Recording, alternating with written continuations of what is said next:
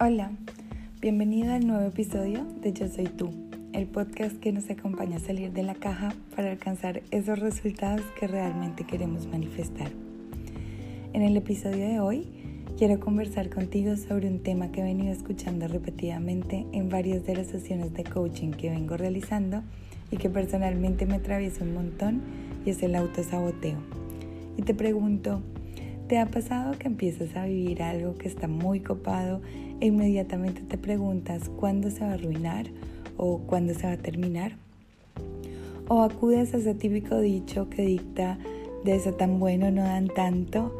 O por ejemplo, eres de esas personas que se dice a sí misma, ¿para qué empiezo esa dieta o ese curso si igual lo voy a abandonar? O más bien eres de ese grupo de personas que ya hablamos en otro capítulo que procrastina haciendo mil y una cosas antes de empezar a hacer eso que se supone que tendría que hacer?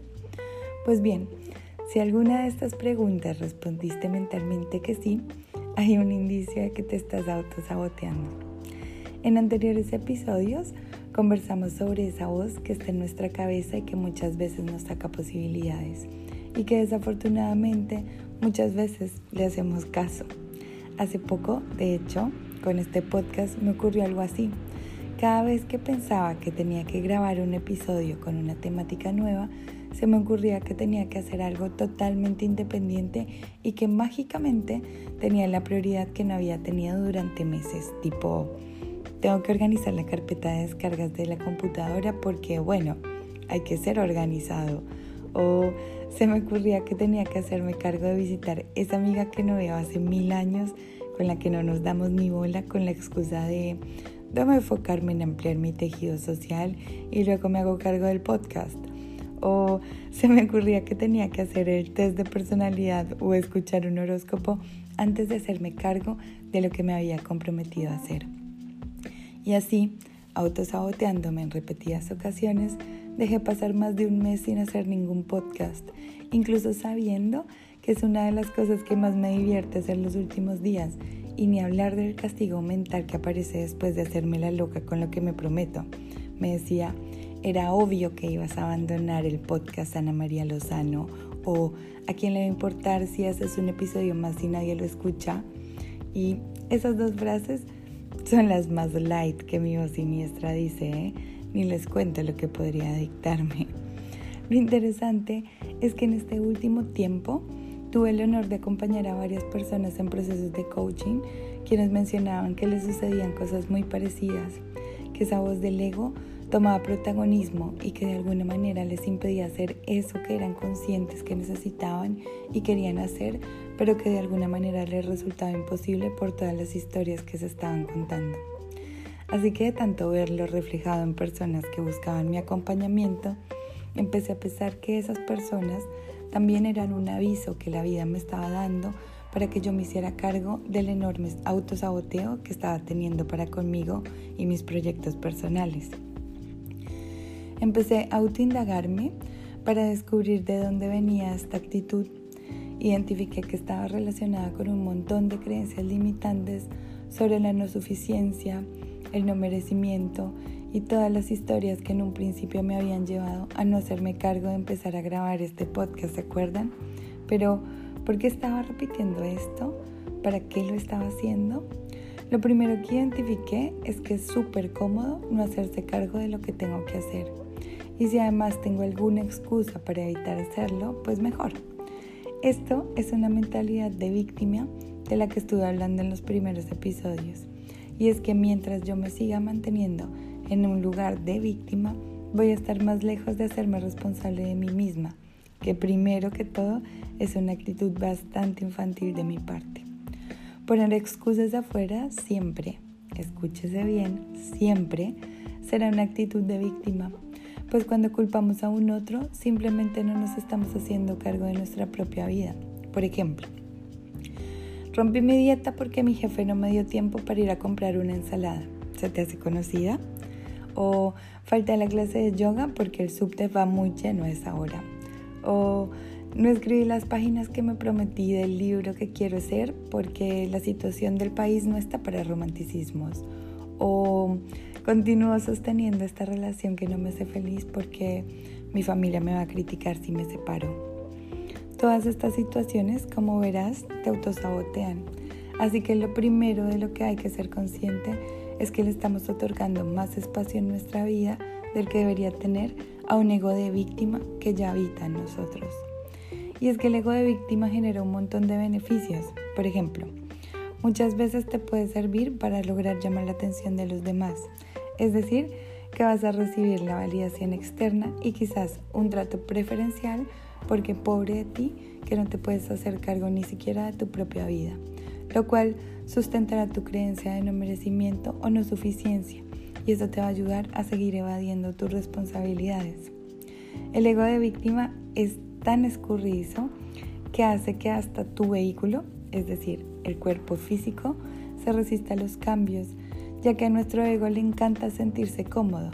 Y si, por ejemplo, tú has estado viviendo durante años experiencias en las que tu ego te ha dictado que es mejor estar oculto porque quizás no eres merecedor de la atención de otros, es obvio que cuando lo intentes cambiar se resista, pues encuentra seguridad en esa zona de confort, con la excusa de no sentirse herido como alguna vez se sintió en una primera infancia, donde no contabas con las herramientas para gestionar esa emoción que produjo un posible rechazo o un posible abandono.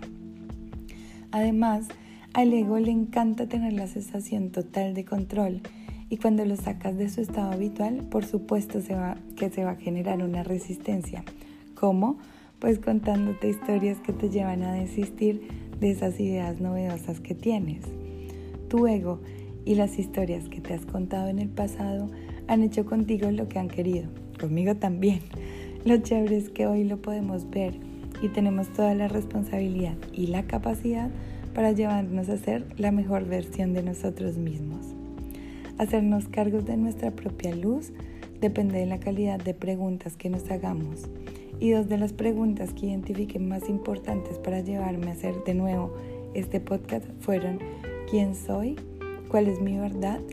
Es posible que para tu ego sean simples y hasta boludas estas preguntas, pero créeme que hacértelas te puede llevar a iniciar un proceso de autoafirmación que es súper útil para identificar, por ejemplo, esto que realmente quieres en tu vida.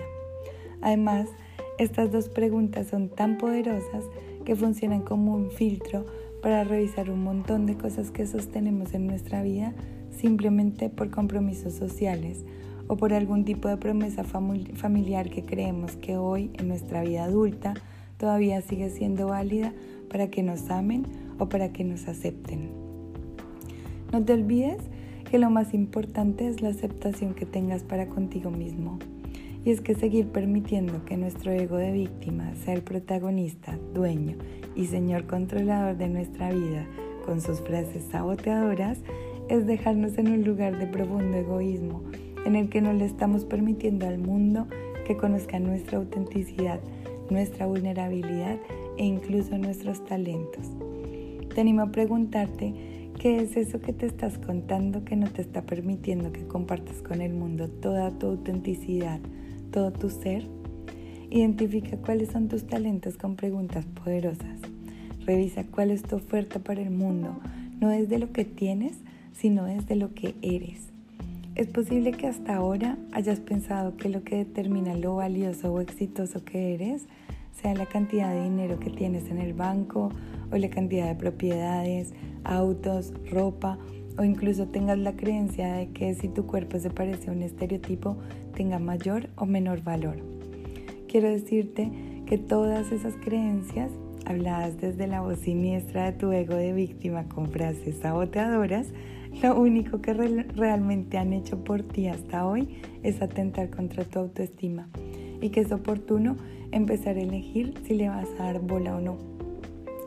Nuestro valor solo depende de nuestro interior y lo más impactante que tenemos para compartir con el mundo es nuestro carisma, nuestra autenticidad y nuestros sentimientos genuinos y que hay un mundo entero que te prometo que está deseoso de conocer esa faceta tuya, pues cuando reconocemos nuestro propio valor, inmediatamente estamos autorizando al mundo para que lo reconozca.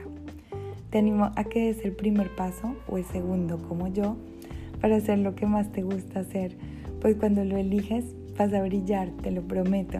Y aunque esa luz pueda llegar a asustar a quien no esté preparado para verla, va a ser un excelente filtro para saber a quién puedes tener cerca, pues quien realmente valora tu ser es probable que te empuje a brillar, a compartir mucho más de todo eso valioso y poderoso que habita en tu interior y que se muere de ganas de salir.